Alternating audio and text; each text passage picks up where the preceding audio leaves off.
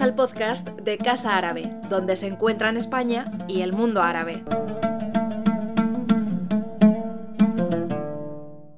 Buenas tardes y bienvenidas y bienvenidos a, Casa Árabe, a esta presentación del libro eh, hoy 15 eh, de, noviembre del año 2021, eh, el salafismo y la mundanidad de la pureza, este libro de Luz Gómez, de la editorial Catarata.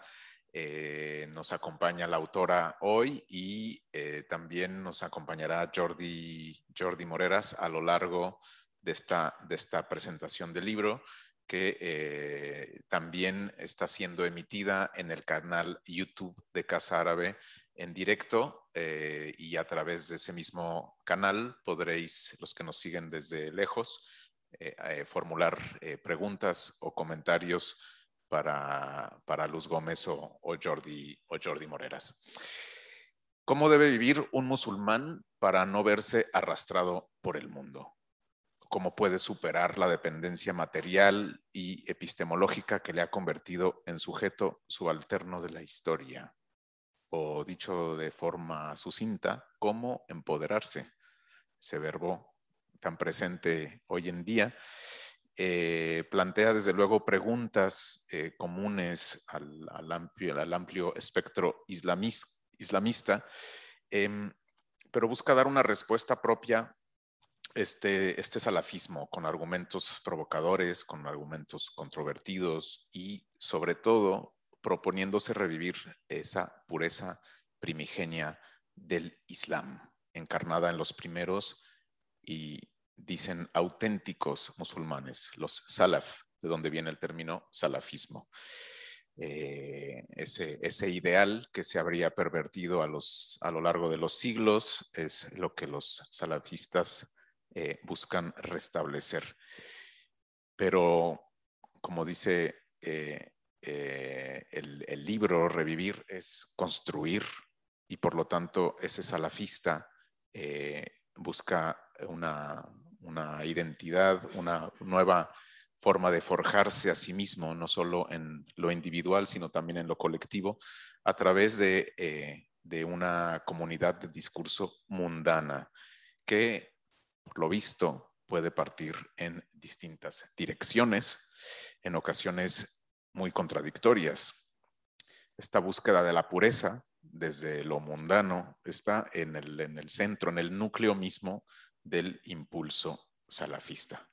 Y en los tiempos que corren eh, de modernidad líquida, inacible, cambiante, sus partidarios y detractores son numerosos.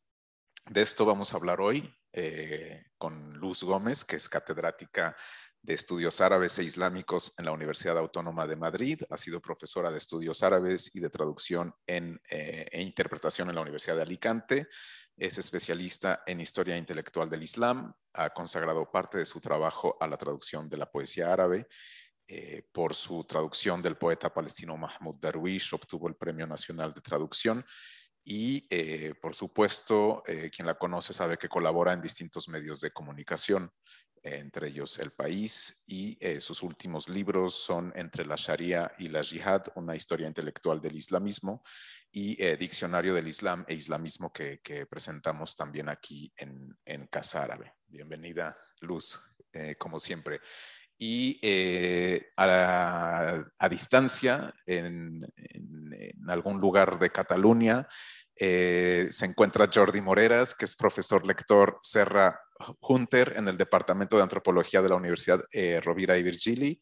Es licenciado en Antropología por la Universidad Autónoma de Barcelona, máster en Estudios Euroárabes por la Universidad de Girona y doctor en Antropología por eh, la Universidad Rovira y Virgili, especializado en el estudio de las comunidades musulmanas en Cataluña. Sus últimas obras son Identidades a la intemperie, una mirada antropológica a la radicalización en Europa y Annotated Legal Documents on Isla in Europe, Spain, junto a Juan Ferreiro.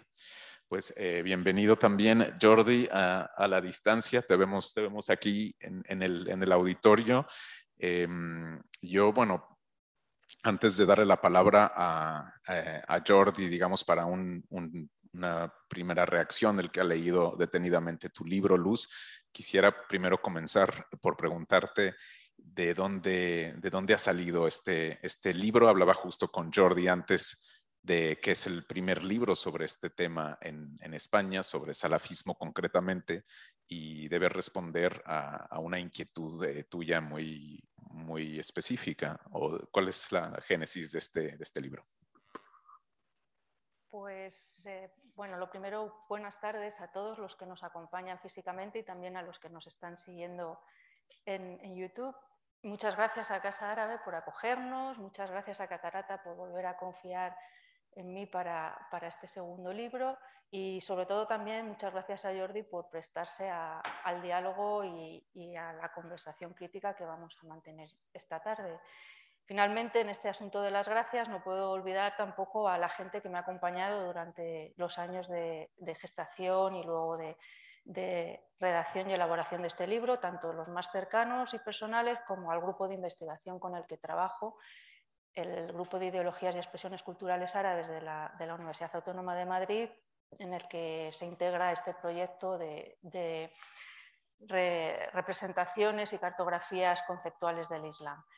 El, libro, tú decías, eh, Karim, que de, dónde sale, pues como, el salafismo mismo, según me lo preguntabas, yo creo que sale de dos inquietudes, una muy teórica y una muy práctica, como, como los propios salafistas. Una muy teórica que tiene que ver con eh, la, la, historia intelectual del Islam que me viene preocupando desde los inicios de mi carrera académica y que tenía en el salafismo como una, chinita siempre en el zapato, que no sabes bien cómo, cuándo la has quitado, pero te sigue molestando porque no, no, no, acabas de encontrar su lugar en esa historia intelectual del islamismo que yo, que yo he ido trabajando.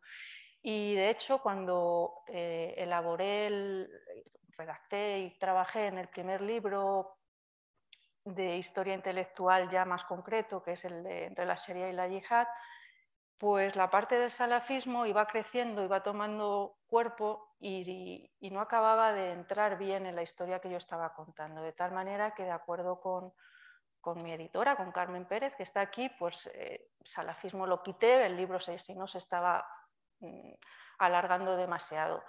Y estaban estas dos cuestiones, ¿no? una teórica y otra práctica.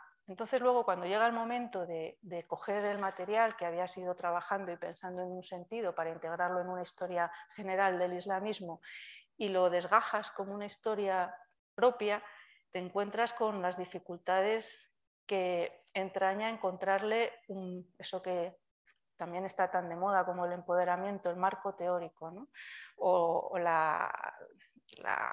el relato que, englobe esta, historia específica del salafismo. Y la pregunta era, bueno, ¿qué es el salafismo para no haberlo podido meter en, el otro libro? Aparte de que pueda ser porque me interese más y se profundizara.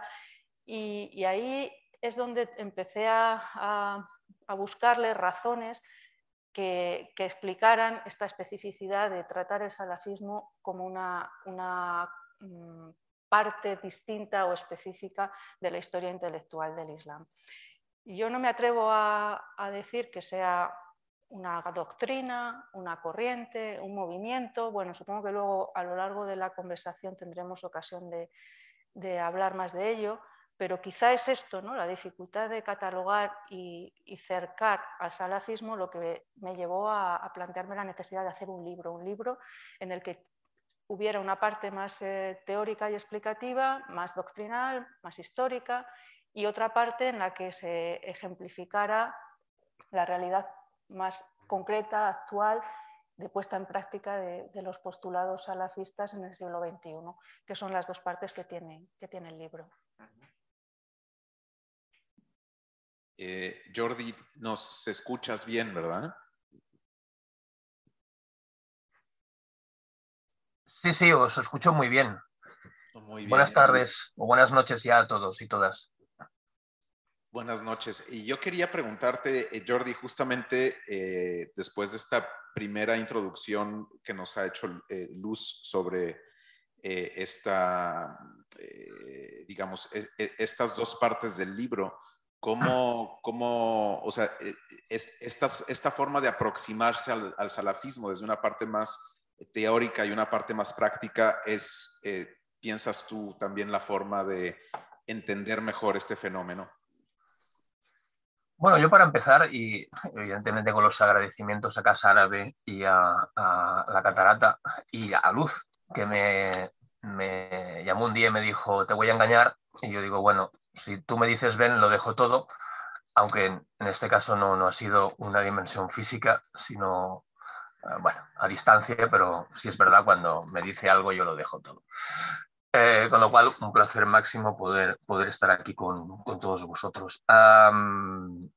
bueno, a ver, mm, supongo que Luz sabe mucho más qué es lo que le corcomía dentro de sí para poder llevar a cabo este trabajo, pero como siempre suele pasar, los, el interés que pueden tener los autores a la hora de, preparar una reflexión, de documentarla, de compartirla, de publicarla, eh, nunca pueden tener en consideración, por mucho que uno quiera también eh, contextualizar su futura reflexión, respecto a lo que uno puede llegar a imaginar que se espera de un libro al respecto como es este. Eh, yo creo que habrá mucha gente que va a sentirse atraída por el, título, por la denominación ya en sí mismo que, eh, que muestra. Es decir, nos hemos pasado durante décadas, durante bastantes años, creo que vamos a seguir estándolo condenados al hecho de Em, establecer categorizaciones, etiquetajes concretos para poder intentar poner vallas a un amplio campo que ha supuesto el desarrollo doctrinal, político e ideológico del Islam clásico y contemporáneo. Y por lo tanto, las aproximaciones que Luz nos propone desde el anterior trabajo entre la Sharia el Yihad y este, siguen teniendo esa dimensión de la historia intelectual que tan necesaria es para poder comprender eh, de lo que estamos hablando, ¿no? que ahora parece como si tuviéramos que distinguir si estamos hablando de una cosa real, si estamos hablando de, de un movimiento, si estamos hablando de una cofradía, si estamos hablando de un grupo de amigos, eh, si estamos hablando simplemente de una referencia, de un grupo, como si fuera, digamos, una especie, digamos, de referencia cultural, ¿eh? una especie, digamos, de elemento que atrae a diferentes personas de diferentes orígenes y en contextos, pero que se sienten vinculados con la misma idea.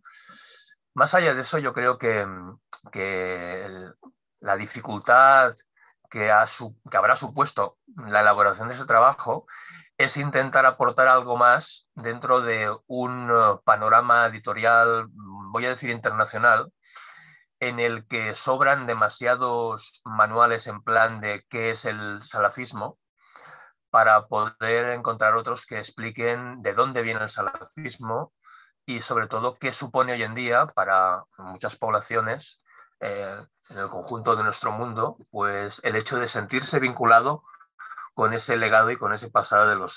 ¿vale? Em, claro, yo, mi, lectura no puede ser más que la hecha por un antropólogo que en su tiempo tuvo la osadía de empezar a abrir el terreno para trabajar esta cuestión y que de reconocer que, tengo ciertamente abandonada, eh, con lo cual ahí mm, entono un mea culpa, pero que no sé si por el motivo en el cual pues verme ante un nuevo libro de, luz me va a obligar necesariamente a tener que reorientar mi interés y volver otra vez al, terreno. Pero siempre me ha parecido la posibilidad de poder estudiar como el salafismo o la salafilla, ¿eh? o en todo caso esa referencia a los salaf, se pudiera convertir en un modelo de vida en el presente contemporáneo, se me ha parecido una idea eh, muy interesante porque más allá de lo que suelimos hacer los antropólogos cuando hacemos antropología del Islam, ya sea en Europa, en cualquier otro contexto, no se trataba tanto de ir a buscar lo extraño, lo minoritario, lo diferente, aquello que se sale de la regla, de la norma, de lo habitual, sino en este caso precisamente algo que proviene, que se plantea y que se sugiere desde la centralidad. ¿vale? Eh, en su camino, mm, ciertamente yo creo que se extemporiza mucho más de lo que se centraliza, ¿no? Tengo, tengo la sensación. Pero, vamos, me parece una, aproximación muy interesante eh, por, esa necesidad de comprender los contextos previos, históricos y políticos, que también nos sabe, sabe presentar eh, Luz. Gracias, gracias Jordi. Eh, Luz, a mí me interesa esta parte de lo escurridizo que, mencioné en la, breve introducción de esta, de esta definición. ¿Por qué es tan difícil quizás definir el, salafismo? Y no sé si siempre ha sido el caso o si es sobre todo el salafismo contemporáneo que, es más escurridizo o más inasible difícil de definir. No, yo, yo no, no, creo, y en el libro intento explicarlo y, demostrarlo también, no creo que sea una cuestión actual de, la modernidad. El salafismo es muy moderno, pero es muy moderno desde el siglo IX. Y eh, en esto, claro, reside la dificultad de la definición, porque las categorías con que definimos en el XXI mm, tienen que relacionarse con las del 9 siendo totalmente diferentes. Eh, cuando yo digo que el salafismo es escurridizo, yo he intentado utilizar ahí una, una pequeña metáfora de, Terry Eggleton, aunque él la reutiliza de Ellis, pero bueno, sobre que el, salafismo se podría comparar con las dificultades que tiene definir un hierbajo. Y ahí yo, como soy un poco de pueblo o mucho de pueblo, pues traigo a colación la historia de las ortigas, que en mi tierra dicen que son muy buenas para el reuma, pero para la inmensa mayoría de la gente pues son hierbajos que pican y hacen daño. Dependiendo de quién lo defina, eh, el hierbajo o el salafismo va a ser una cosa o la contraria. Y eh, en esta dificultad de eh, enmarcar el salafismo como algo delimitado tanto por las definiciones como por, eh, el experimento, la práctica, eh, reside su, atractivo en términos intelectuales para quienes nos dedicamos al mundo mm, académico en torno al Islam, sea desde una posición más eh, historia doctrinal como yo o antropológica como la, de Jordi. Y este salafismo hierbajo, escurridizo, que a lo largo de 13 siglos prácticamente, va apareciendo con distintos matices, a veces es una corriente doctrinal, a veces es un grupo eh, de interpretación de exégesis coránica, a veces es eh, una marca simplemente, otras veces es un proyecto. Esta, dificultad de, definir qué sea el salafismo, al margen de hacer una etimología, como hacen muchas veces los autores árabes, ¿no? que cogen y dicen, salafismo viene de salaf, y salaf son, y te dicen, salaf son los antepasados, los ancestros, pero yo dije, vale, como buena filóloga o mala, no sé, pero de la escuela antigua de la filología fui al diccionario.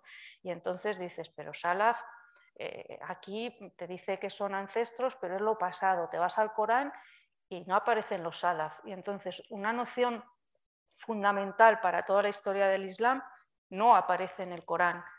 esta palabra no existe y las palabras relacionadas de esa misma raíz lo que significan es lo que se ha pasado, pero que el Islam ha venido a dejar pasado, es decir, lo, que es preislámico, lo no islámico, cómo se ha producido el, cambio de significados a lo, largo, de los siglos. Por eso definirlo tú me dices escurridizo, no se puede, no se puede definir. Y, cuando yo intentaba, decía antes, ¿no? buscar un, marco interpretativo para, abordar el trabajo sin, las manos vacías, ¿no? con algo que te, vaya a, apoyar, ahí es donde eh, yo encontré un poco por azar o, mucho, como casi siempre suele ocurrir en el trabajo académico, o al menos a mí, eh, encontré por azar una, una referencia así mm, parecía que, no, muy, no, muy, determinante de Edward Said a Ibn Hassam. Ibn Hassam, al, gran filósofo andalusí, y precisamente eh, Said utilizaba a Ibn Hassam para, definir su noción de mundanidad, que es uno de los conceptos que aparecen en, el título del libro. Para definir la mundanidad a partir de la noción de texto y de lingüística que, que Ibn Hassam y la escuela Zahiri, que Ibn Hassam mm, lidera aquí en Al-Ándalus, eh, pone en marcha. Y y esta noción de, la mundanidad, que es el salafismo, pues el salafismo, como, como Said utiliza para otras cosas, sería, yo diría, un acontecimiento. No, no tanto un fenómeno, sino un acontecimiento. Y un acontecimiento en la medida en la que eh, el salafismo eh, es una situación muy concreta que presenta restricciones para su interpretación en el tiempo, en el espacio, en un momento dado, esa sería la noción más vulgar de mundanidad que todos conocemos, pero en la, noción saidiana esa, esa, mundanidad tiene superpuesta, como en capas freáticas, eh, otra, otra, situación que es la situación de, la, mm, de la restricción que impone en su caso él habla del texto, en mi caso sería la pureza del salafismo, la noción de pureza. Entonces, tenemos que, esta aparente contradicción entre la exigencia que la pureza tiene de lo estático, lo estable, lo determinado, lo inmutable, y por el contrario, el ejercicio en el tiempo y en la cultura de esa pureza hace que, eh, que esta, esta, noción de acontecimiento seidiana sirva, desde mi punto de vista, para poder explicar eh, la maleabilidad del salafismo desde sus orígenes hasta la actualidad. Porque muchas veces eh, cuando se habla de salafismo se dice, no, es que el salafismo es una cosa y la salafilla, y entonces empieza a hablar de finales del siglo XIX, del reformismo islámico, de Muhammad Abdul, eh, Rashid Rida, es otra cosa. Sí, no, sí, es otra cosa, pero es también salafismo, porque la llamemos salafilla no, no va a ser diferente. Entonces, eh, buscar las razones de toda esta continuidad y descontinuidad, eh, para mí era, mm, yo diría, el núcleo fundamental del trabajo que, que emprendí y que no mm, mm, había que hacerlo previamente a, luego la materialización concreta de proyectos salafistas a lo largo del siglo XX, que es en lo que yo, en lo que yo me, he centrado. Eh, Jordi, yo quisiera que también desde, desde el otro lado de la pantalla eh, pudieras también eh, pues comentar, preguntarle a Lucio, tengo aquí apuntes, pero te, cedo el, micro para la siguiente, el siguiente segmento. Gracias. yo creo que una de las dificultades que se tienen, eh, yendo más allá, evidentemente, de todos los ámbitos que está planteando eh, Luz en su libro, y que tienen, por decirlo así, una, contextualización histórica eh, en la primera parte y luego tiene una materialización en la segunda, Em, bueno, creo que porque fundamentalmente se está haciendo referencia a un legado que pretende ser mostrado como un elemento distintivo, no como un elemento que forme parte de, una tradición que todos compartimos y todos respetamos, que será por supuesto que sí, pero que en las formas concretas en las cuales se lleva a cabo esa remembranza, pues entonces cuando puede uno empezar a hacer distinciones. De hecho, yo recuerdo que alguien me dijo, todos los musulmanes por definición somos salafistas. ¿eh? Y luego también hay gente que me dijo que todo lo contrario. ¿eh? Salafista no es simplemente eh, ser musulmán, sino que tiene que ver algo más. Es decir, por decirlo así, independientemente de, las complejidades respecto a, qué nombre le ponemos al eh, qué término utilizamos para referirnos a esta realidad que estamos intentando acotar, ¿vale? Independientemente de eso, yo creo que hay, por definición, ya por aquello por defecto, una primera dificultad por el hecho de establecer o bien un límite comprensible de a quién, eh, mm, a quién implica el hecho de mantener el legado de la referencia permanente de los salaf, a aquellos que han hecho de ese legado un elemento distintivo para marcar, vamos a decirlo así, em, bueno, para marcar fundamentalmente una distinción respecto a todo aquello que es debido y todo aquello que eh, en principio eh, eh, los musulmanes y las musulmanas deberían de hacer. Entonces, ahí, mm, a mi modo de ver, no se trata tanto de una discusión solo mm, sobre a qué nos estamos refiriendo, sino fundamentalmente también ante esa dimensión compleja de lo que implica pues, el hecho de establecer un punto de referencia que no es simplemente anotado como bagaje colectivo compartido abiertamente, sino como cita, como utopía incluso, como algo que de alguna manera te tiene que obligar necesariamente a un compromiso particular, individual y concreto, con respecto a ti, con respecto a tu relación con Dios y también con respecto a toda la sociedad en la cual vives eh, y que me parece en ese sentido muy, muy interesante.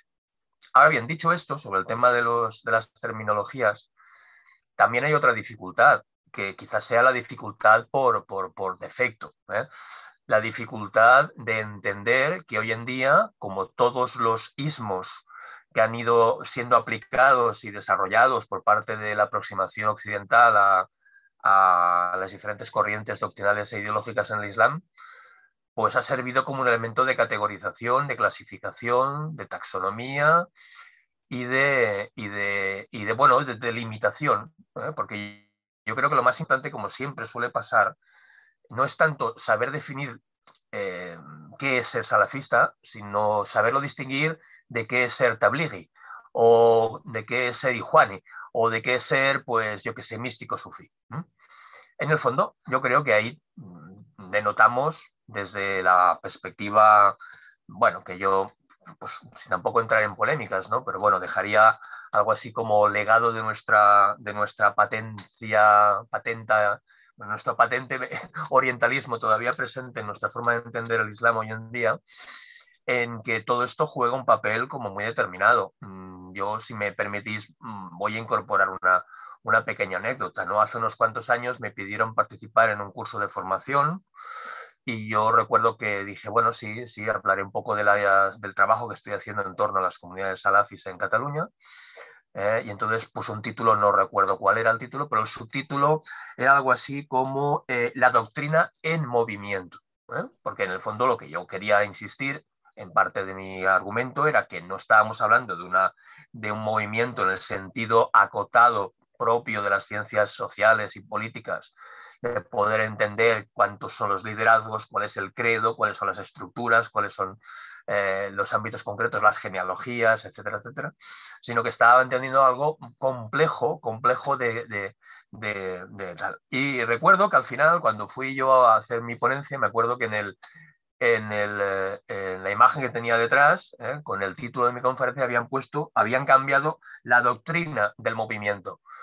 Claro, ya, ya, ya os podéis imaginar que ese cambio, esa conjunción me acabó de, chafar un poquito toda, toda mi presentación y tuve que insistir muchísimo de que esto no quería hablar de la doctrina de ningún movimiento, sino de lo que quería decir es que estábamos hablando ante una, un conjunto de elementos que eran ampliamente compartidos eh, en diferentes contextos, en diferentes realidades y que no necesariamente tenían un límite, eh, claramente identificable, con una estructura jerarquizada, con una forma concreta de pensar la, eh, bueno, lo que hoy en día nos lleva a pensar en torno al salafismo. Y, que, y, que, bueno, que yo creo que la cuestión era mucho más compleja, ¿no? O sea que en ese sentido, en ese sentido comparto, comparto esa, esa quietud e inquietud con respecto a, esa complejidad que también está planteando Luz. La gran suerte que yo tengo es que ella ha escrito el trabajo que ha escrito y por lo tanto a mí me va a servir para poder resolver muchas de las dudas que yo tengo.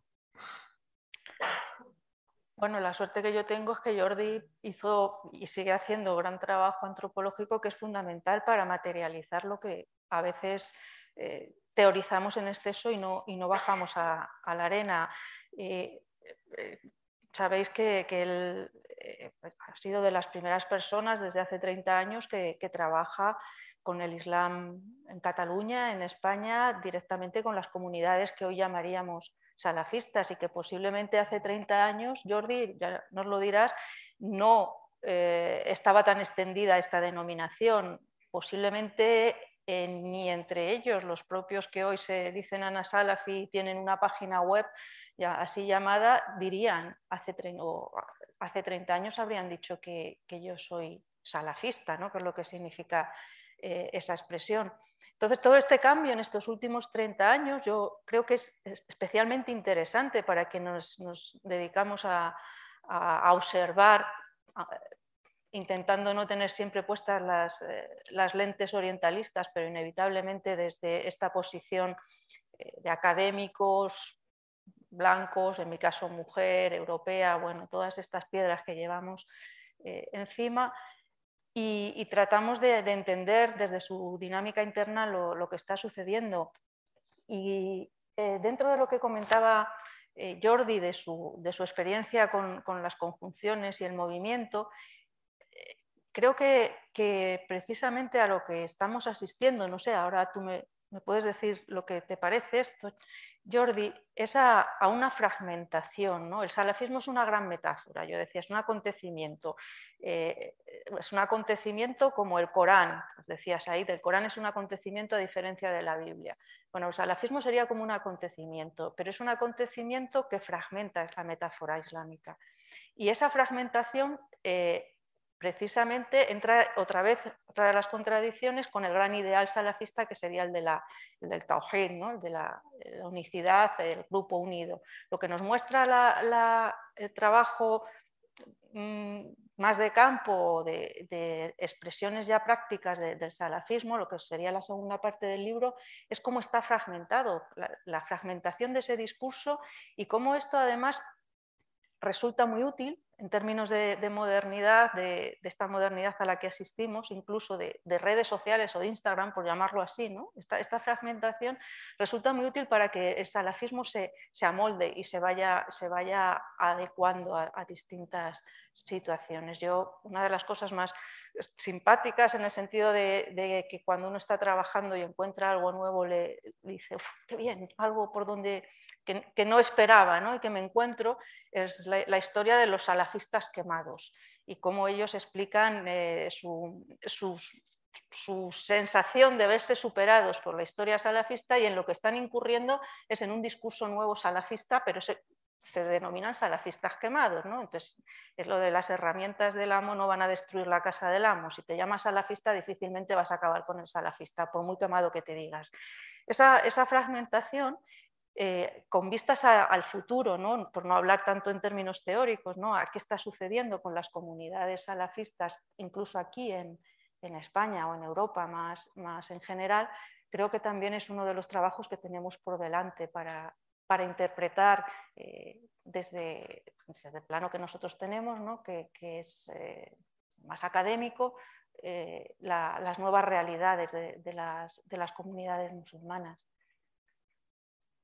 Bueno, a ver, em, yo una de las cosas que recuerdo hace, estoy hablando del año 95, 96, eh, que por otro lado ya, ya se llevaban a cabo las primeras reuniones que atraían a, determinadas personas que venían en tránsito desde, desde el Magreb hasta Europa, hasta, Europa me refiero hasta Europa Central, Francia, Holanda sobre todo, ¿no? gente que pasaba por, por Tarragona y que, bueno, que, que, empezaban a hacer también las primeras, las primeras reuniones. Pero yo recuerdo una vez cuando justo yo empezaba también en todo mi trabajo de campo sobre las comunidades musulmanas en, Cataluña, con un amigo marroquí que me acompañaba, em, que me acuerdo que un día me presentó una gente, y no me supo decir si eran los que ya, vamos a decirlo así, lo voy a decir con, con mucha franqueza absoluta, aquellas categorías que yo ya había de alguna manera aprendido en la literatura académica y que veía que se me correspondían con lo que estaba observando en Cataluña, ¿no? Ah, entonces estos son tableguis. Dice, no, no, esto, estos son otra cosa. Esa otra cosa que hoy en día le podemos poner el nombre, eh, pues probablemente hubiera pues hecho, ¿no? bueno, es que estos son la gente que habla de los hadices. Es que esta es la gente que le gusta pues, pues hacer referencia a, autores saudíes o esta es gente que habla eh, en términos de la Meca. Eh, es decir, a, la hora, de, de, analizar cómo una determinada presencia se hace visible en una sociedad concreta. Yo creo que muchas veces caemos en el error de pensar de que cuando esta presencia empieza a tomar cuerpo y sustancia, es cuando eh, se encuentran en un lugar, eh, aparecen un nombre de personas, aparecen unas publicaciones concretas, es decir, somos muy dados en nuestros análisis a intentar eh, encontrar hechos, vamos a decirlo así, cuantificables, mesurables, identificables. Y no somos capaces de entender que una reflexión, por ejemplo, un debate planteado en una televisión vía satélite, eh, pudiera generar pues una, una, contradicción de términos, un, debate con más o mayor intensidad y que, vamos a decirlo así, con un mayor o menor conocimiento teológico de aquello que se estaba discutiendo eh, y que se estaba planteando en un contexto, vamos a decirlo así, mediático, lejano, pero que tenía una serie de consecuencias también aquí a la hora de mostrar sus detractores o, gente que estaba a favor de determinados argumentos. Es decir, cuando muchas veces eh, hemos intentado construir o reconstruir la forma en la cual la identidad musulmana en Europa ha ido constituyéndose, muchas veces la hemos entendido fundamentalmente como, como el paso de un legado familiar a su mantenimiento dentro de unos ámbitos mm, de, funcionamiento eh, en torno a unos valores que son importados, que son de alguna manera reconstituidos, reconstruidos también, ciertamente, ¿no? entre ese legado familiar, ese pasado eh, migratorio concreto que es transmitido de padres a hijos.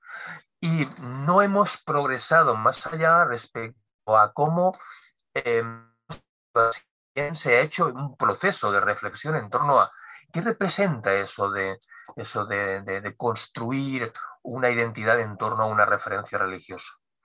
Aquí hemos muchas veces hemos dado por supuesto que esa, esa identidad religiosa era simplemente una transición entre generaciones y que no habría un proceso de, vamos a decirlo así, de una mínima elaboración. Cuando digo mínima elaboración, no me estoy refiriendo fundamentalmente a una reconstrucción de tipo teológico. No me estoy refiriendo al hecho de que estemos frente a generaciones que, a diferencia de los padres, se han convertido en ellos mismos en interpretadores de la doctrina islámica, ni mucho menos. Lo que sí es importante en estos momentos respecto a esas otras generaciones, no voy a decir nuevas porque no creo que sea correcto, esas otras generaciones de musulmanes ya europeos, es que se plantean lo que supone para ellos la condición musulmana en un contexto no musulmán como es Occidente. Y en esa, y en esa digamos, conjunción de preguntas que se plantean, que ya digo, no creo que tengan una sustancia teológica fuerte, es donde aparecen determinadas ideas que pueden llegar a ser atractivas. Y el principio de la distinción que plantea, por ejemplo, el salafismo es una idea muy atractiva. En estos contextos, como decía Luz, de fragmentación entre grupos, colectivos, formas de pensar, formas de creer, etc., no solo el salafismo es algo muy useful, es decir, no es algo que sea absolutamente útil eh, y perfectamente eh, simbiótico en el mundo en el que estamos viviendo, sino que además tiene la capacidad para poder establecer ese principio distintivo que es tan importante. Eh, no me gusta a mí decir que la antropología suele argumentar de que las identidades se crean siempre en negativo o en positivo con respecto a otras, de forma reactiva. ¿eh? No creo que siempre tenga que ser así, pero ciertamente la historia nos muestra que durante mucho tiempo hay mucha gente que construye sus identidades de forma reactiva. Con lo cual, a mí ese elemento de, distinción era algo que no estaba presente en el Islam de los primeros tiempos en Europa, ¿vale? que era simplemente una transformación del pasado al presente sin alteración ni tampoco cuestionamiento respecto al contexto en el cual se encontraban, y que en cambio hoy en día el salafismo y muchas otras formas de pensamiento en torno al Islam contemporáneo están planteando de forma muy interesante. Yo creo que ahí nos abre un camino muy interesante. El gran problema, y acabo, esta intervención, mi gran problema, tal cual yo lo veo, es que con respecto al salafismo estamos operando de una forma, eh, yo creo que poco honrada. Estamos, primero, situándolo dentro del contexto de la atención eh, seguritaria respecto a, a sus expresiones, a aquellas personas que aparecen como liderando este, este movimiento. Es más, estamos nosotros definiendo quiénes son esas personas Estamos nosotros creando esas jerarquías de quién es el que de alguna manera tiene mayor o menor influencia bajo una óptica de seguridad muy concreta que está poniendo eh, al salafismo en su momento, también en su momento fue el tabligh, también en su momento eh, fue y seguirá siendo los hermanos musulmanes, con lo cual estamos limitando sustancialmente la aproximación en torno a esas, esas formas de entender hoy en día esas expresiones de identidad musulmanas en Europa. Sin el análisis, estamos ya securizando, ya estamos generando sospecha respecto a determinadas formas de presentarse públicamente de acuerdo a una identidad no normativa, tendremos serios problemas para poder entender los procesos que están en marcha.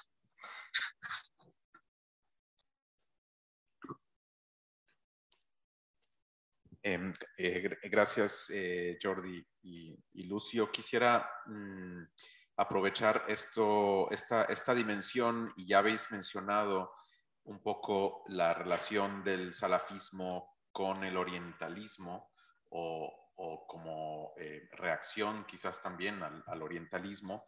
Y hay un capítulo, Luz, de tu libro donde hablas de em, digamos, el, eh, la, dimensión transnacional o nacionalista eh, del, salafismo, ¿no? Pareciera que, que, hubiese, eh, yo creo que todo el tiempo estamos hablando de una suerte de, oxímoron o de contradicción de, términos en la propia mundanidad de la pureza, ya lo, lo, habéis, lo habéis explicado, pero este, este salafismo también como que por una parte eh, busca una vuelta a los orígenes, eh, a algo que pareciese como muy, muy concreto, eh, y por otra parte, en esta modernidad se abre a, una, transnacionalidad muy amplia, ¿no?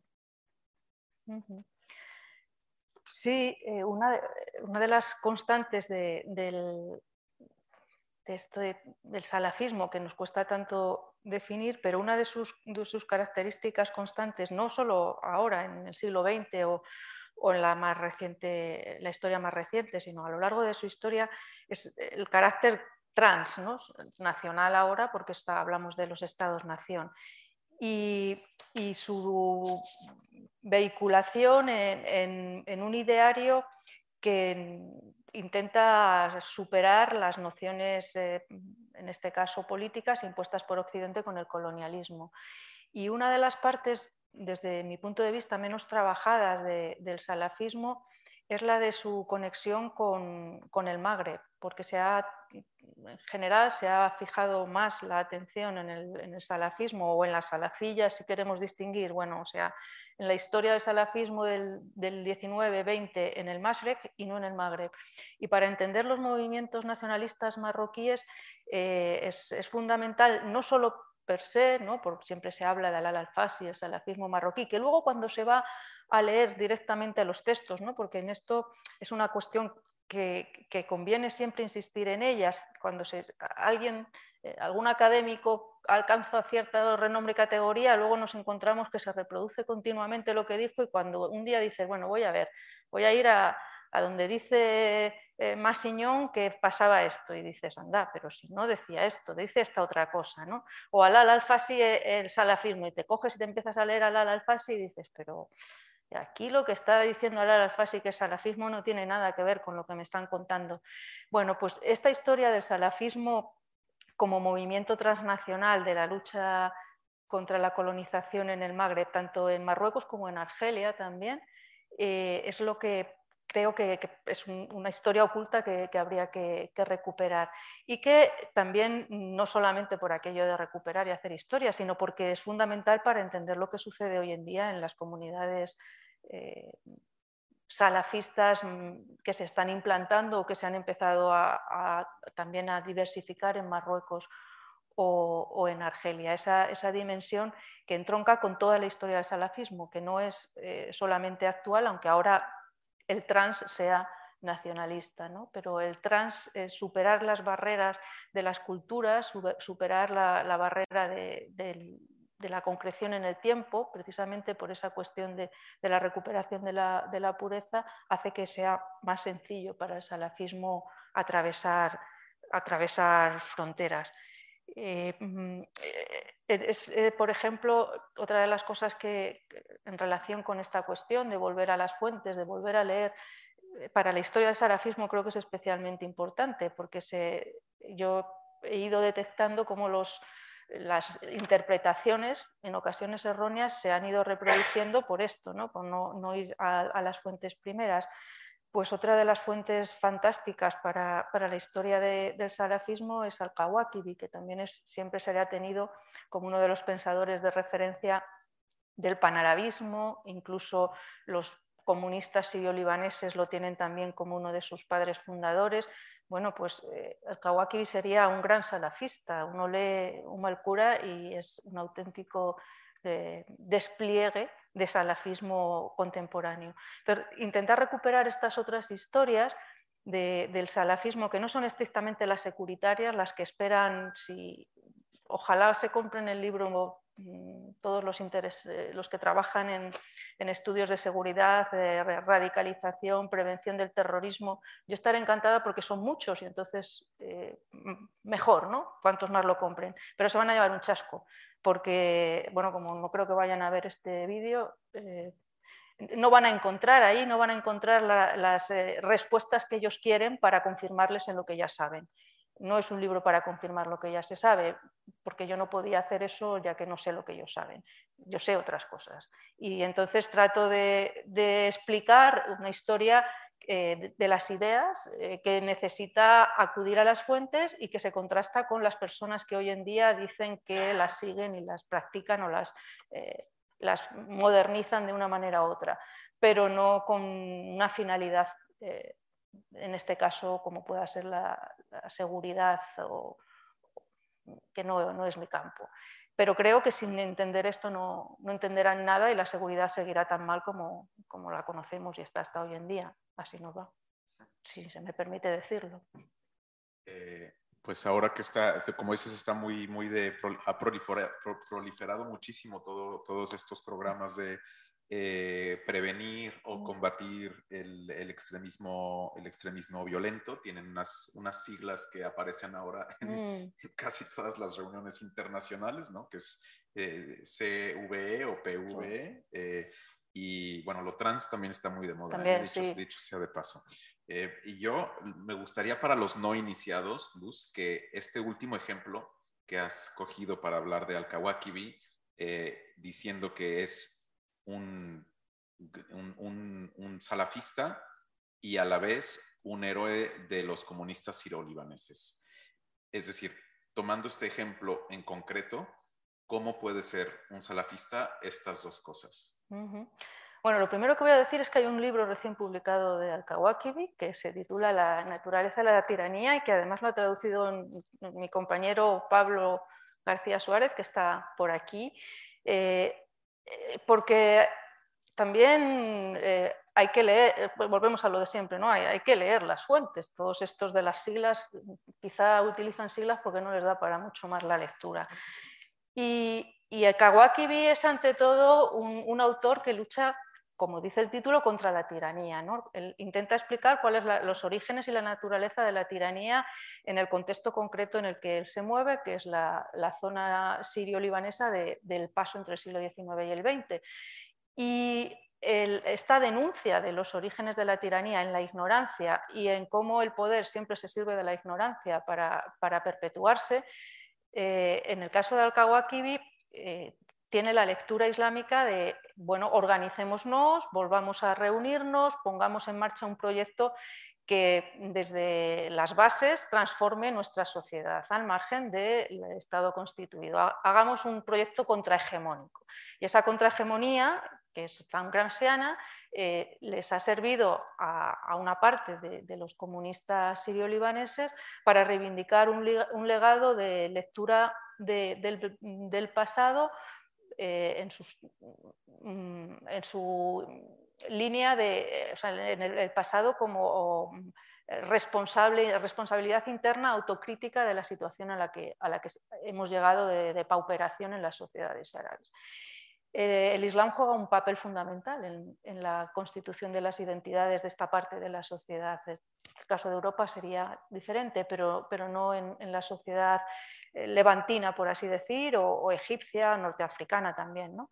Y la capacidad que tiene el Islam para crear un discurso alternativo, un discurso de reconstrucción del orgullo, podamos decirlo, y, de, creación de, una identidad fuerte, eh, no entra en contradicción para los, los eh, sirio-libaneses con, su proyecto comunista, pero reivindican al Kawakibi como reivindican a Gibran Jalil Gibran, que creo yo que de comunista tenía bastante poco, como no tienen ningún empacho en reivindicar al califa Omar ibn al-Khattab, que ya sabemos que iba sable en mano obligando a convertirse a, todo el que se ponía en su camino o a pagar impuestos, que era más interesante. Quiero decir que la utilización que se haga eh, por parte de los comunistas tampoco sorprende, pues estamos hablando de los comunistas sirio-libaneses, pero podemos hablar de los de casa, no, tampoco sería problemático.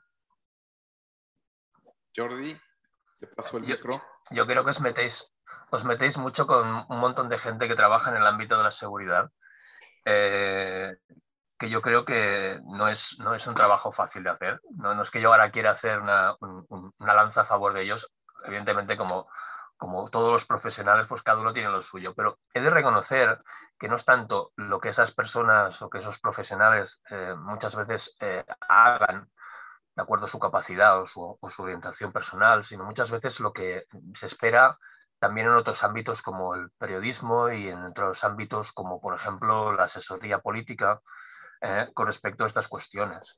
Mira, os pongo un ejemplo, simplemente para, para un poco entender la sustancia que puede tener una explicación a la hora de incorporar un elemento que de explicar Hace unos cuantos años, en la parte de Cataluña, que no diré evidentemente, se produjo una situación de tensión entre dos comunidades que impidió que durante el tiempo que era habitual para llevar a cabo sus encuentros eh, anuales eh, por parte de estas comunidades, convocando a miembros de otras comunidades y poder hacer un encuentro eh, salazi, un encuentro que yo en algún tiempo tuve la posibilidad de poder etnografiar, me explicaban que la razón había sido de que se habían peleado entre ellos porque unos eran más seguidores de un, de un sheikh que había hecho una polémica en la televisión saudí y otros eran del otro sheikh que también pues, decía todo lo contrario. Em, la cuestión, que en definitiva no es porque yo ahora lo venga a decir, ni mucho menos, no se trata de que venga el antropólogo a decir esto es lo que pasó y por lo tanto esto es verdad, sino que el factor que a mi modo de ver me parecía mucho más sustantivo era que habían tenido un previo acuerdo para poder llevar a cabo una serie, digamos, de gastos derivados de la organización de esos actos y que al final, pues bueno, ni uno ni otro lo supo asumir y al final, pues hubo un problema, eh, fundamentalmente una, una, razón de tipo económico. Si tú eh, permanentemente piensas que hay determinados grupos humanos que se orientan de acuerdo a una movilización muchas veces eh, entendida bajo una lógica que es enunciada en un contexto lejano y por lo tanto puedes hablar de, la influencia de lo transnacional en la vida de las personas. Pero además estás hablando de un colectivo que se siente tan condicionado en la opinión pública mundial para poder actuar en un caso, digamos, de reacción ante una ofensa que es asumida por parte del colectivo como si fuera un solo hombre, estás dando mucho, mucho por sentado con respecto a la comprensión que tú tengas de estas realidades complejas. Es decir, estás dando a entender de que si tú previamente has estado ya estableciendo unas categorías que te servían para poder identificar esas comunidades dentro de un rango en el cual, evidentemente, los que no tienen ninguna ascripción ideológica, dicha sea de otra manera, o que tú no has encontrado que pudieran encajar dentro de ese cronograma, mm, esa especie, digamos, de cajitas en las cuales tú situabas a la gente de acuerdo a su preferencia ideológica, política, doctrinal, etc., eh, se establecían unos, unos, unos rangos de mayor o menor preocupación en términos de seguridad, pero también en términos de cohesión social que generaban, bueno, pues planteamientos, quizás no reacciones, pero sí planteamientos de cautela, de mesura o de atención con respecto a estos colectivos por parte de las administraciones públicas a la hora de poder entenderlos como ah, interlocutores o no. Claro, estamos hablando fundamentalmente de algo que ha hecho que durante un tiempo, yo creo que en nuestro país, por influencia fundamentalmente de otros países, de la forma de abordar estas cuestiones en otros países, nos ha hecho generar una especie de cinturones de, vamos a decirlo así, de contención con respecto a determinadas instituciones, determinadas personas, determinados colectivos, determinadas mezquitas, eh, sobre las cuales se ha generado una sospecha generalizada en torno a lo que se pudiera hacer o lo que se estuviera queriendo hacer con respecto al conjunto de la comunidad musulmana. Claro, mm, ¿qué denotamos con eso? Bueno, aparte que muchas veces pues, ese desconocimiento marca muchísimo eh, la forma en la cual queramos comprender esos procesos. Evidentemente, los vinculamos de forma muchas veces automática con situaciones que nada tienen que ver en otros contextos mundiales, pero que entendemos que se convierten muchas veces en ecos de resonancia de aquello que pasa a miles de kilómetros y que puede de alguna manera luego derivarse en nuestras realidades mucho más cercanas. ¿no?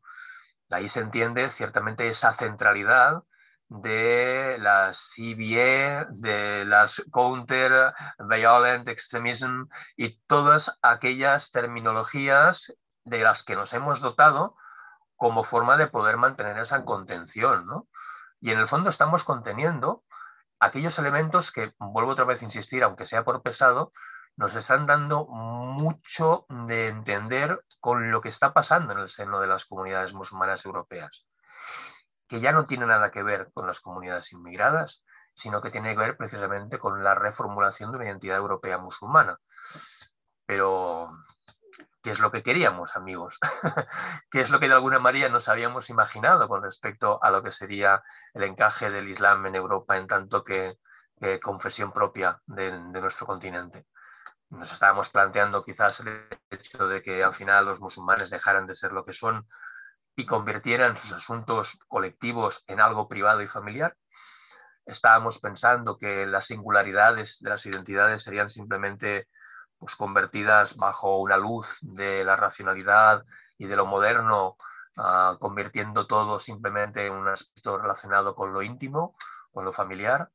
Em, a mi modo de ver, yo creo que estamos perdiendo muchos, muchos, mucho, mucho terreno en el análisis y de nuevo nos encontraremos ante procesos que no, luego no podremos explicarlo, que tendrán más una dimensión social que no una dimensión doctrinal ni mucho menos religiosa, ¿eh? pero que será luego muy fácil de poder explicar aplicando esas múltiples categorías que tantas veces hemos, hemos utilizado. Y eso es algo que, viendo, por ejemplo, la realidad de nuestro país vecino, Francia, nos debería hacer pensar de una manera mucho más seria el uso de determinadas categorías, el uso de determinados conceptos, la manera en la cual tenemos ese desparpajo ¿no?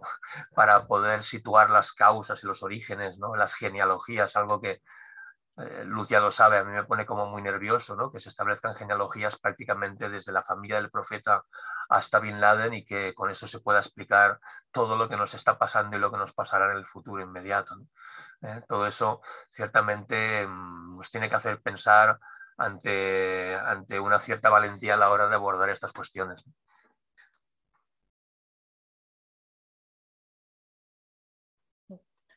No puedo, no puedo añadir nada. Es, eh, la,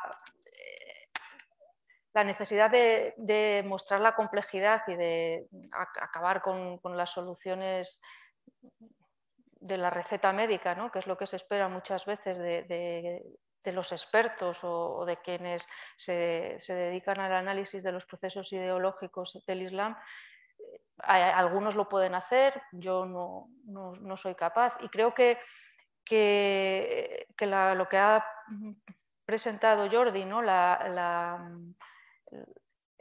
la dificultad en la que nos vamos a encontrar en un futuro, me imagino que no, muy lejano, ante el fracaso de los, de los, marcos interpretativos que hemos venido manejando, sobre todo aquí en España, que somos, vamos siempre como arrastrando y deudores de lo que se hace fuera y no se valora lo que se hace dentro. Y en este caso yo quiero decirlo claramente, por ejemplo, el trabajo que ha venido haciendo Jordi en todos estos años, eh, es una de las grandes tragedias de, la vida académica y de la vida política de, nuestro país. Pero, bueno, no sé, quizá Jordi es más, eh, más más vehemente y más activo en, la búsqueda de, canales para, encauzar las posibilidades de, entendimiento del mundo académico con este otro mundo más político de, los estudios securitarios o como los queramos definir. Yo realmente he tirado la toalla hace tiempo y la he tirado, entre otras cosas, lo digo también claramente, pues, eh, pues no sé, si ya sé que Karim va a decir que estoy utilizando otro tópico, ¿no? como el del trans, pero no me importa, lo digo, creo que también porque soy mujer. Y una mujer eh, tiene, es así, eh, tiene acotados campos de dedicación. Y de una mujer, no sé, bueno, ya me diréis a cuántos congresos de, estudios securitarios habéis ido en el que haya mujeres especialistas, por ejemplo. ¿no? Es que yo quiera serlo, ni muchísimo, no puedo además, ¿no? No, es mi formación, pero también creo que, es un campo muy, muy masculino y entonces en ese sentido tiene su, vía y, y, será también su fracaso. Pero bueno, no, eh, no creo que sea esta la, la cuestión para debatirla ahora, ¿no? Bueno, yo creo que es parte de, una, dimensión y de una problemática que sí yo creo que vale la pena eh, mencionar. Eh, y volviendo al tema salafista, también es un mm. mundo con muchísima testosterona. Sí, sí. Eh, quiero decir, mm, los, principales cabezas visibles del salafismo son hombres, ¿no? No sé si haya grandes mujeres eh, líderes en, el, mundo, en el mundo salafista. Eh, y quizás aprovechando esto, quisiera encaminarme hacia, eh, hemos hablado mucho o, más quizás Jordi de este Islam europeo, las manifestaciones salafistas en, Europa, pero dado que igual y tiene un poco para casa, que es árabe, preguntar un poco, has hablado de, Marruecos, Luz, y yo tengo pues claramente eh, también la imagen de eh, post 2011 mm, en Egipto, los grandes beneficiarios, mm. por lo menos en las primeras elecciones legislativas, que se comen una muy buena parte del, pastel del Congreso, digamos, en Egipto, son los salafistas, ¿no? y, y, esta aparición eh, muy pragmática en el, eh, en el terreno político, eh, yo creo que sorprendió a muchísima gente, ¿no? que, que, justamente pensaban que los salafistas eh, se situaban al margen, ¿no? En un, en un, mundo mucho más doctrinario y demás, que al final esta mundanidad quizás tenían la idea de purificar ese Congreso o de la Constitución, pero el caso es que se hicieron un, se fraguaron un terreno muy importante. Entonces, eh, el, salafismo es también una fuerza pragmática que busca objetivos específicos. ¿no? Sí, sí, sí, has mencionado el caso egipcio, pero, pero podríamos también hablar del, del tunecino o de la propia Arabia Saudí. Entonces, la pulsión salafista por la política siempre ha estado latente, no, no es eh, resultado de la situación concreta de las revueltas del 2011. De hecho, hay eh, un trabajo muy interesante de un politólogo egipcio, de Hussan Tamam, que él, habla de la salafización de los hermanos musulmanes y la hermanización de los salafistas, en el sentido en el que las categorías que se venían manejando del carácter más político de los hermanos musulmanes y el más quietista, pietista, eh, retirado de la política propio del salafismo, habían empezado a, chocar como dos trenes que van en, la misma, en direcciones contrarias y que van buscando terrenos que, van, a, van, a, chocar entre ellos. Y lo que sucedió con las revueltas es que eh, favoreció eh, la, emergencia de ese politicismo del salafismo que se tiene que enfrentar a la realidad de unos hermanos que han dado un paso atrás en los años finales de, Mubarak y habían ido abandonando la, política justo en, el momento crucial. Así que cuando los salafistas dan, el salto se produce un gran debate interno dentro de las agrupaciones de base, que no eran partidos, las agrupaciones salafistas, sobre cómo transformarse en partidos políticos para poder entrar en las elecciones de manera independiente, no con los hermanos musulmanes, y cómo ganar ese espacio.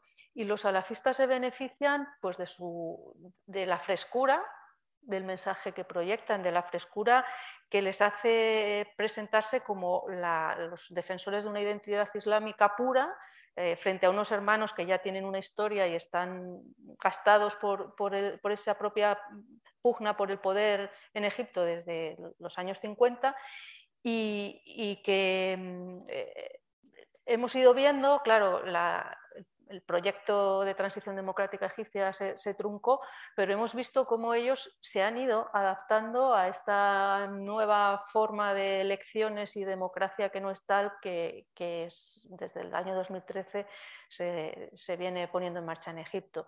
Y hemos visto cómo eh, estudiando su, programa, el programa con el que se han ido presentando las elecciones, eh, el pragmatismo lo domina los, puntos programáticos, ¿no? hasta el punto de decir, bueno, ya sabemos que, por ejemplo, para apoyar la candidatura a la presidencia de, de Abdel Fattah al-Sisi en el año 2018, dice, bueno, ya sabemos que, que Sisi mm, no es el candidato ideal, eso no lo dicen así, pero luego sí que dicen, pero un presidente que reza es mejor que uno que no reza y ya que este reza, apoyemos a este que será la solución menos mala. Este pragmatismo está adaptar el discurso en función de, las necesidades tan concretas y banales como pueda ser una posición respecto al, a, las elecciones presidenciales las, se venía viendo en la trayectoria del salafismo, yo decía en Arabia Saudí, ¿no? cuando hacen esa carta de peticiones al rey en el año 91 de apertura y democratización, en el que eso es aceptar el juego, en este caso el juego del régimen saudí, que es muy concreto y delimitado esa, capacidad de ir mutando, de ir eh, cambiando y transformándose, adaptándose a, las nuevas necesidades o de retirarse también, llegado el momento, como hemos visto en Marruecos, que está sucediendo, ¿no? después de haber eh, saltado y haber también participado muy directamente en, las revueltas y revoluciones de 2011 y luego en los procesos electorales, ahora el proceso de retirada ante lo que estamos observando que es un nuevo control del espacio político por parte del Marsen y, de la monarquía. Entonces, eh, estos eh, salafistas políticos que ahora ven que tienen que buscar espacios que habían cedido a los que, bueno, según las categorías clásicas de Viktorovich eran los quietistas o pietistas y no pueden dar el salto al yihadismo y, están reinventándose continuamente a ver hacia, hacia dónde nos llevan. Por eso decía que, estos nuevos salafistas quemados pueden ser otra nueva manera de, reconducir el salafismo. Y me decías las mujeres. Sí, claro, eh, es un discurso muy en manos de los varones desde, desde siempre y, hasta la actualidad. Pero uno de los trabajos mm, de campo que se han hecho, sobre todo en Gran Bretaña es el, y en Jordania también hay trabajos hechos, es el, atractivo del discurso salafista para, las propias mujeres, que eh, lo adoptan y lo integran en, una reacción también identitaria que es muy semejante a esta que decíamos de las revueltas del 2011, ¿no? la, pureza que, les permite eh, supuestamente encarnar. O sea que sí que hay mujeres salafistas, bien es cierto que en la historia, mm, claro, mira, aquí me pones un reto, podría a lo mejor se podrían, se me ocurren algunos nombres que se podrían eh, estudiar e investigar en este sentido, pero vuelvo, te devuelvo la pelota a tu tejado. ¿Por qué lo tiene que hacer una mujer? Que lo haga un hombre. ¿no? Que algún hombre se dedica a estudiar a las mujeres. ¿eh? Ya, ya, no, ya, pero a las mujeres salafistas. No, que no sé, es una Bueno, podemos, eh, si tenéis también preguntas eh, aquí en el auditorio o también, eh, como comenté al inicio, en el canal de YouTube, si queréis plantear alguna pregunta o comentario tanto a, Luz Gómez como a Jordi Moreras, es un, es un buen momento para hacerlo. Si no, Jordi, te paso el micro. Bueno, el, el guante que nos ha enviado que nos ha enviado Luz, me parece que deberíamos de recogerlo, ¿no? Porque ciertamente, ciertamente, eh, yo desde, desde, desde siempre, siempre he tenido la sensación de que cuando estábamos hablando de las comunidades salafis no estábamos, no estábamos valorando el trabajo, trabajo que se lleva a cabo dentro de los círculos femeninos. Em, porque además la dimensión de género juega, me parece, un papel muy, muy, muy relevante. ¿vale? Eh, yo eso, por ejemplo, lo observaba cuando se establecían eh, esos simulacros culturales, vamos a decirlo así, una especie de recreación muy, muy interesante.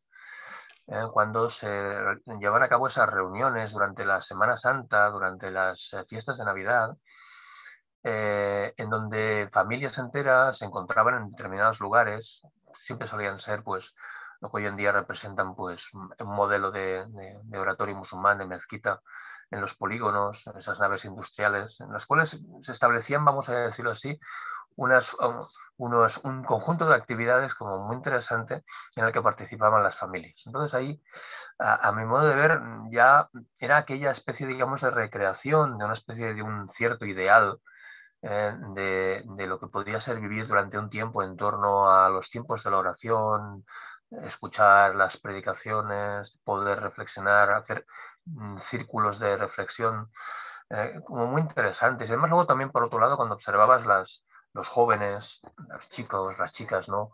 que estaban presentes, de alguna manera asumían de forma orgullosa una forma determinada también de, de vestir y de mostrarse. Claro, todo aquello, más allá de del interés que pueda tener una dimensión uh, fundamentalmente etnográfica, yo creo que lo hemos de interpretar también bajo una idea que hace que al menos el salafismo sea, sea una forma muy concreta de estar presente en, esa forma de expresar las, las religiosidades tan individualista como es presente en las sociedades europeas. Es decir, ese, ese prurito para poder ir más allá de lo que en principio tú has recibido como herencia de tus padres, eh, herencia musulmana, e intentar ir más allá ¿eh? de aquello que supuestamente ya te era dado, ¿eh? mm, claro, implica elementos muy, muy sustanciales, ¿no? elementos que incluso pueden llevarte incluso a la ruptura. ¿no? Una ruptura que cuando hablaba a luz ahora de los salafis quemados, ¿no? Eh, no hablaría tanto respecto a los salafis quemados por aquello de haber, de haber abandonado los núcleos familiares y luego reencontrarse de nuevo con ellos, porque eso ya sabemos que tiene una dimensión siempre muy compleja, ¿eh? pero, pero esas formas concretas de contradecir esas herencias recibidas para poder intentar progresar mucho más allá, vamos, tiene una perspectiva moderna, ultramoderna, que en nuestra sociedad también observamos cuando eh, vemos eh, todos esos trayectos y recorridos de búsqueda espiritual que encontramos en muchos ámbitos, no necesariamente formalizados en las tradiciones religiosas de toda la vida, ¿no? sino también en otras cuestiones. Y además luego, por otro lado, esa especie de combinación ¿eh? que, mm, que, yo creo que Luz lo estaba planteando en torno a la idea de la mundanidad, ¿no? que es esa mezcla entre simplicidad y compromiso.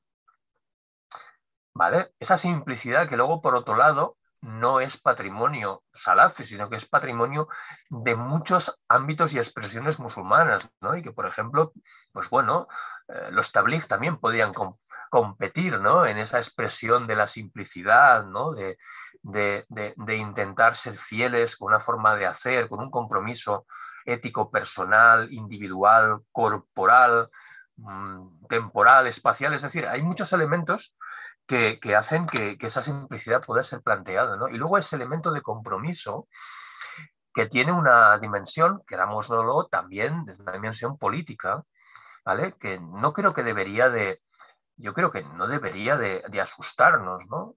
Mm, yo creo que debería de, deberíamos de situarlo dentro de, del amplio margen de expresiones que tienen todos los grupos humanos a la hora de querer discutir sobre cómo decidir lo que tiene que ser su futuro inmediato. Eso es política. No es simplemente pues, tener una idea, defenderla en un ideario político con un partido político y salir a la palestra, ¿no? Eh, la forma concreta en la cual tú te imaginas que tienes que orientar y gestionar una institución colectiva como es la mezquita, eh, entendiéndola como un servicio comunitario, pero al mismo tiempo como una interlocución del colectivo frente a la sociedad y que puedas conseguir que, sectores de la sociedad tan aparentemente tan herméticos y tan difíciles de conseguir como serían los medios de comunicación por un lado o por otro lado los ámbitos de decisión política, los gestores políticos, puedan entenderte, puedan atenderte respecto a las singularidades que tú estás expresando, pues ha hecho que yo creo que hoy en día se hayan tenido que habilitar, vamos a decirlo así, procesos de aprendizaje a cómo gestionar no solo la diversidad cultural, como muchas veces, o la religiosa, como tantas veces tenemos tendencia a plantear, sino cómo gestionar y negociar el día a día con actores que tienen una prevalencia dentro de su colectivo y que pueden de alguna manera movilizarlo de una manera concreta. Yo creo que hoy en día la movilización que más nos preocupa, y eso es algo que también nos tendría que preocupar al conjunto de personas, es la movilización religiosa de determinados colectivos y no la movilización política.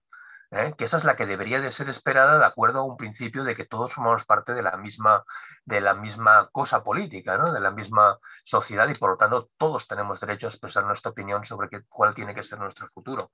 Pero esa movilización política, esa forma concreta en la cual se ponga y se anteceda una determinada identidad diciendo yo soy musulmán, luego soy español, pero primero soy musulmán, eh, y ese orden de preferencias es algo que yo creo que hoy en día no tenemos todavía bastante bien asumido. ¿Significa que de esta manera estamos hablando de personas que no quieren saber nada de nuestra sociedad? Bueno, ya sabéis, ese es el discurso que tantas veces estamos escuchando. Cuando creo que lo importante es que nos demos cuenta de las razones por las cuales se articula esa forma diferente de estar presente en la sociedad, esa forma diferente de hacer política. Entonces, bueno, mientras sigamos situando, vamos a decirlo así, unos márgenes muy finos entre la presencia y la participación en el espacio público de determinadas personas reivindicando una determinada identidad, pues siempre nos vamos a encontrar de forma ambigua. Siempre vamos a ver cómo y de qué manera nos acabamos de fiar o acabamos de, de fiarnos de un colectivo, de sus representantes, de sus espacios, de sus voces, de sus reflexiones y en el fondo estaremos pues ante la tormenta perfecta, ¿no? ese círculo perfecto que se cierra sobre sí mismo y que en el fondo sería volver otra vez a recuperar viejos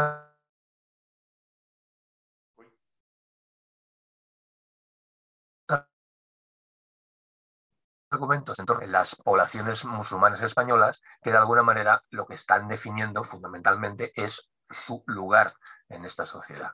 Eh, y creo que ahí, vuelvo otra vez a decir, ¿no? Yo creo, lo he dicho, no me quiero hacer pesado, ¿no? y ahora ya dejaré de hablar porque ya creo que he hablado demasiado. Pero creo que ahí hay un elemento muy interesante de análisis que nos proporciona el salafismo. Nos proporciona un conjunto de retos el análisis, un conjunto de retos, pero también un conjunto de retos también de, respecto a los ámbitos de implicación y participación social y política. ¿eh? Y creo que si somos capaces de dar este salto y no nos quedamos en esa limitación, autolimitación en términos seguritarios, podemos comprender mejor las cosas. Es mi opinión, vamos, al respecto. Yo quiero decir una cosa. Esta reflexión que ha hecho, que ha hecho Jordi a partir de, de la experiencia española, sobre todo, pero también europea, creo que que, es extensible al, ámbito árabe. Todo esto que tú has dicho, yo intento transponerlo a, lo que conozco un poco mejor, ¿no? que puedan ser la experiencia egipcia o la experiencia jordana sobre todo, y, me ha acordado que estas mismas eh, condiciones se reproducen y de manera idéntica en, en, la relación de los salafistas jordanos, por ejemplo, respecto al régimen y la relación que pueda haber con el aparato securitario del régimen. Y me he acordado, justo además relacionándolo con la cuestión de las mujeres, de una de las primeras elecciones a las, eh, en las universidades, a los sindicatos de estudiantes de, de la Universidad de, Jordania, la, la, principal universidad, la que está en Amman, en las que se presentan los estudiantes salafistas. Y eh, se encuentran con que las chicas, las estudiantes, quieren participar también y quieren su cuota en las listas. Y claro, los, chicos les, ponen pegas y no, no, les dejan entrar. Y ellas van y se dirigen a Bucatada, nada menos, y les dice, le presentan su carta de, bueno, nosotras queremos presentarnos. Y a Bucatada interviene para obligar a la reelaboración de listas y permitir a las chicas presentarse a las, eh, las listas. Eh, y esto no es bien visto por el régimen, por, las fuerzas de seguridad. ¿Por qué? bueno, esta ya es mi interpretación, ¿no? Pero esta apertura del espectro salafista y de las posibilidades que tiene de intervenir en la vida universitaria, no ya solamente desde los grupos eh, masculinos previsibles y, que estaban dentro de lo que se, los términos securitarios iban a, poder controlar, rompe el esquema ¿no? y, abre eh, por otro lado, la, historia del salafismo. Así que, bueno, mm, en relación con lo, que, con lo que antes hablábamos y lo que proponía Jordi, ¿no? esta necesidad de sacar los salafistas únicamente de, la, de, la, óptica securitaria, pero también por los propios salafistas que lo asumen a veces y lo reproducen. ¿no? Y cuando se rompe es cuando eh, se crea la, brecha para una nueva... Como se sale de los, de los cálculos eh, y de previsiones. Eh, nos quedan ya muy pocos minutos. Eh, recordaros que el libro está disponible en la librería Valquís, aquí eh, afuera, saliendo del auditorio. Y para quien nos siga de lejos, pues también los puede adquirir en, la página web de, de, la librería. me dicen que te mandan saludos desde México y desde Uruguay, Luz Gómez. Y yo quisiera como, como habéis mencionado, varios países, Jordi, has hablado de que en, Francia lo, crispado que puede estar este también mm, análisis. Eh, Luz ha hablado también de Gran Bretaña. Eh, no sé si hay algún país que esté particularmente haciendo esto mejor que otros y que podría servir mm, como ejemplo o al contrario, qué no hacer Es complicada, es complicada esa pregunta de resolverla, ¿no? Porque mm, yo tengo la sensación de que, en cada contexto, en cada contexto se parte de, una realidad diferente, eh, que no solo tiene que ver con la relación entre el Estado y las, y las confesiones religiosas, ¿no? como muchas veces se suele decir, ¿no? el ámbito de libertad religiosa y demás, sino que fundamentalmente tiene que ver con, los contextos conceptuales en torno a, Francia, al Islam y sus expresiones modernas. ¿no? Yo creo que una de las cosas que nos genera más, más inquietud para aquellos que hemos sido lectores y que seguimos siendo lectores de la producción académica francesa sobre el Islam eh, en Europa, ver, por ejemplo, esas derivas hacia, abiertamente hacia el ámbito de la seguridad y esa prevalencia de determinadas formas de, analizar y de abordar estas cuestiones.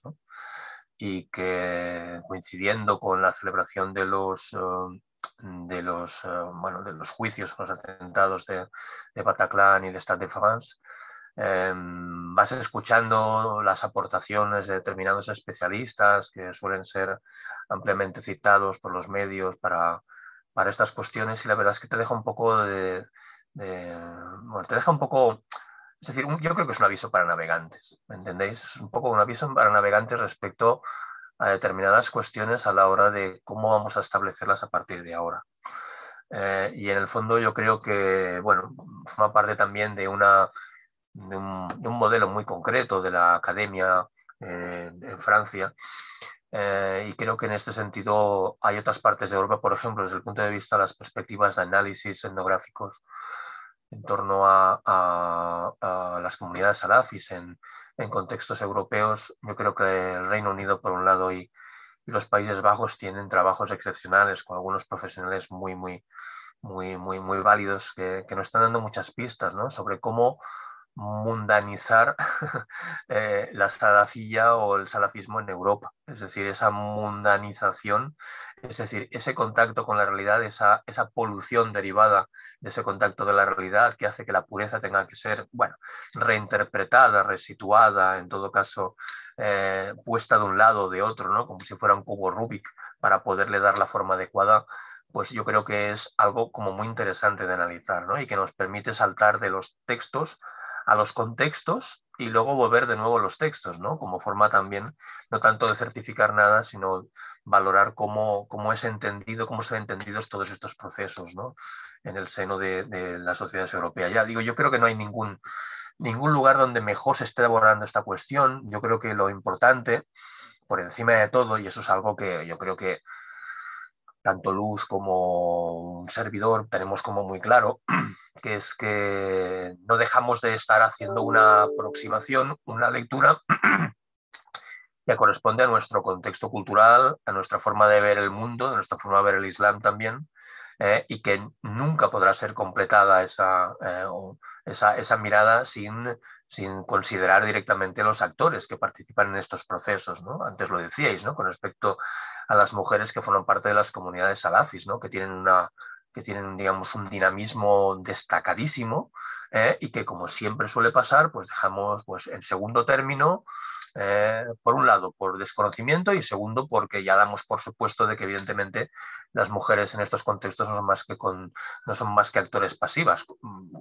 cosa que no es verdad, ni mucho menos. Con lo cual, ahí creo que hay mucho en nuestro, en nuestro debe que no en nuestro haber ¿eh? para poder seguir entendiendo y comprendiendo todos estos procesos.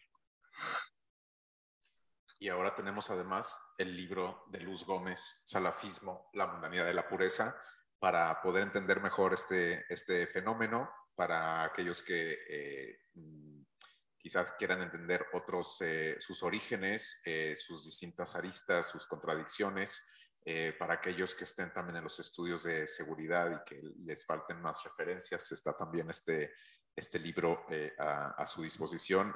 Jordi Moreras, muchísimas gracias por, por acompañarnos eh, esta tarde. Eh, Luz, ¿algo con, que, con lo que quieras concluir? No, daros las gracias a todos por, por vuestra presencia. Pues sí, muchísimas gracias también a la editorial Catarata por hacer posible justamente que tengamos este, este tipo de, de libros en, en, el panorama eh, editorial eh, español y eh, que permitan justamente este tipo de, de mesas redondas y de, y de conferencias que nos, que nos ayuden a comprender mejor. Este Discúlpame, yo también tengo que agradeceros uh, haberme invitado, pero la pregunta que le quiero hacer a Luz es, eh, el siguiente trabajo... ¿Cómo queda la hora de la pregunta? ¿Qué? ¿Cómo? Nada, nada, yalla. No, yalla, yalla. Pero no, la, la, mi pregunta es la siguiente, sí, la, claro, al final de todo. ¿El próximo libro sobre qué versará? No te he entendido. El próximo libro, ah. ¿sobre qué versará? No se dice porque si no, no se hace. Va. Ya sabes, es mala suerte. Yo que, yo que soy presidente de, de, la Asociación de Fans de Luz Gómez en Cataluña, me siento un poco ultrajado porque no seas capaz de enviarnos, aunque sea una pequeña idea, a este nutrido grupo de fans. Sed vuestras apuestas. Apuestas, apuestas. Vale, vale. Futurología, eh, Jordi Moreras. Eh, muchísimas gracias de nuevo eh, a todas y a, todos por estar aquí esta tarde y si queréis también volver a seguir, eh, a escuchar o a ver esta, esta charla o recomendarla, está en nuestro canal de YouTube disponible de, de sin más, hasta, hasta pronto, hasta la próxima.